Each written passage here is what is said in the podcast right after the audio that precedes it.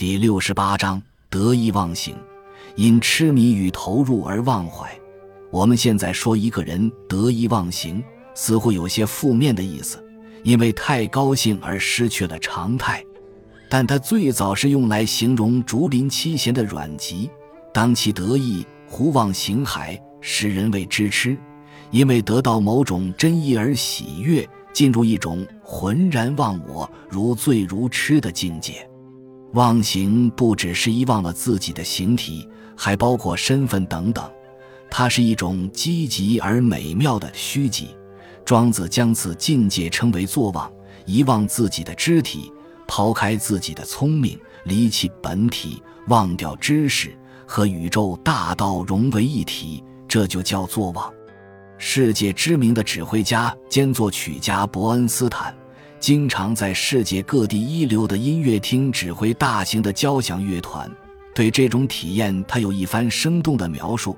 他说：“在我认为精彩的演奏结束之后。”通常要经过好几分钟，我才会意识到自己身在何处，在哪个音乐厅、哪个国家，或者我究竟是谁。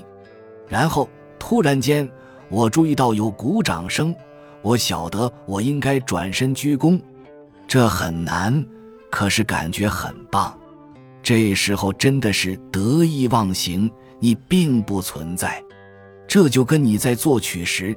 灵感奔涌而出的入迷经验完全一样，你忘了时间，也浑然无觉于周遭的情景。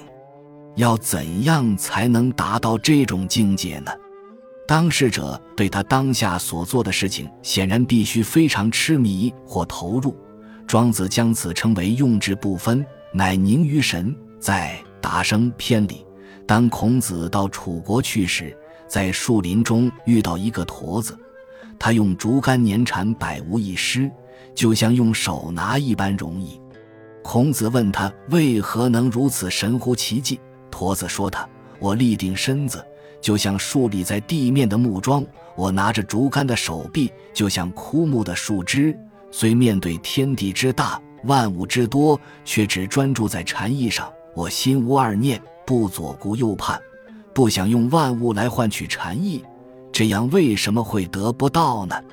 心无二念，全神贯注在那小小的禅意上，自然会浑然忘我，忘记周遭的一切，而让粘禅像用手捡取般容易。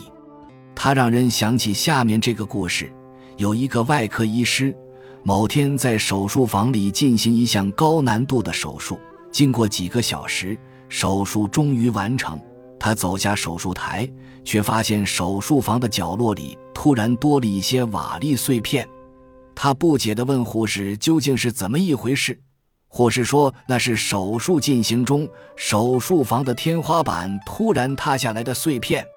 显然是因为这位外科医师太专注于手术，所以才会对身旁发生的重大变故浑然无觉。”这位全神贯注于手术的外科医师，不只是个相当尽责的好医师，更是一个幸福的人。